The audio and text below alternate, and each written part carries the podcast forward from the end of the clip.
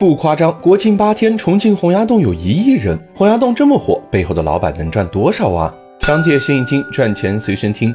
对，作为城市名片的洪崖洞，居然不是公共资产，而是一个重庆娘娘花了三点八个亿自己出钱修的。二十年前，洪崖洞还长这样、这样和这样。为了保护这处有两千三百年历史的吊脚楼老街区，二零零二年，洪崖洞景观工程开始竞标，有三家公司参与了竞标，分别是龙湖、协信和小天鹅。龙湖和协信都是当时知名的房地产开发商，但这小天鹅是何许人也？他的老板就是被称为“火锅皇后”的何永志，开火锅馆。管的来修商业街，这专业也不对口啊！可是何娘娘说，她实在太喜欢吊脚楼了，为此她还特地写了篇小作文来表达对吊脚楼的热爱，然后以比另外两家都出的高的地价，一举拿下洪崖洞。但修好这么一块几乎是悬崖的地，没有何娘娘想象的那样简单。一开始，何娘娘分别找了美院和重大的教授来做设计，但都不够满意。于是她带着设计团队全国跑找灵感，在山西考察乔家大院时，何娘娘不幸摔断了小腿，后来在在洪崖洞施工工程中，他坚持现场指挥，